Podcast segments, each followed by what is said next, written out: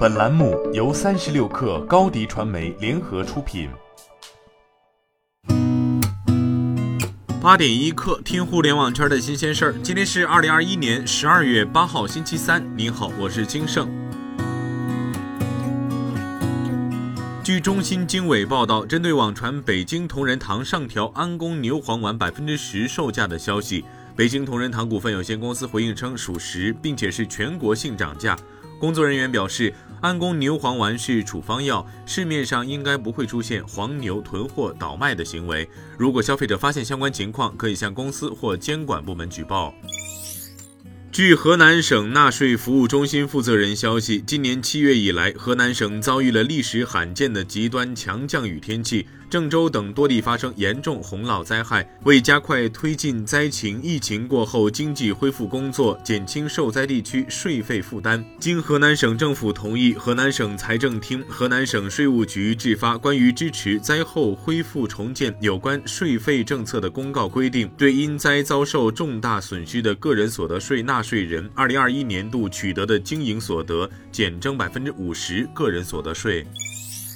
新华社消息，自今年八月人口与计划生育法完成修改以来，中国多地相继启动地方人口与计划生育条例修改工作。据不完全统计，目前已有北京、四川、江西等二十余个省份完成本省、自治区、直辖市人口计生条例修改，增设育儿假、延长产假等生育支持措施。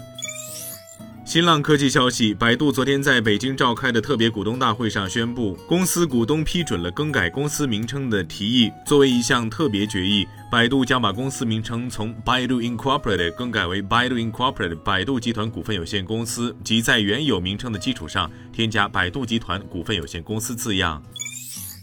三十六氪获悉，消息人士称，B 站正筹备在部分受邀 UP 主的直播间中上线可直播带货的小黄车功能，已经基本完成了首批招商工作。该消息人士称，B 站已经与一些 UP 主和品牌方谈妥，基本完成了首批招商工作。灰度测试会在近期进行，用户最快一周内即可体验该功能。B 站将对率先尝试直播带货的 UP 主给予流量扶持。另一名接近 B 站的人士证实称，本次小黄车上线仍处于小范围内测阶段。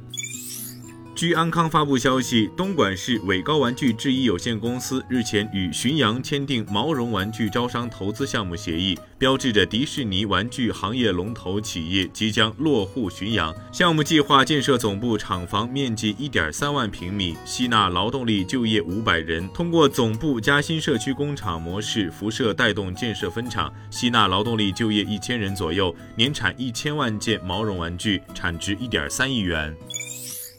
据 TechWeb 报道，由于与用水有关的听证会被第三次推迟，特斯拉柏林超级工厂不太可能在2021年开始投产。柏林超级工厂是特斯拉的第四座超级工厂，该工厂原本计划于2021年七月投产，但由于环境阻力和审查程序，该工厂的施工多次暂停，从而导致投产时间延迟。目前，特斯拉柏林超级工厂还没有获得最终批准。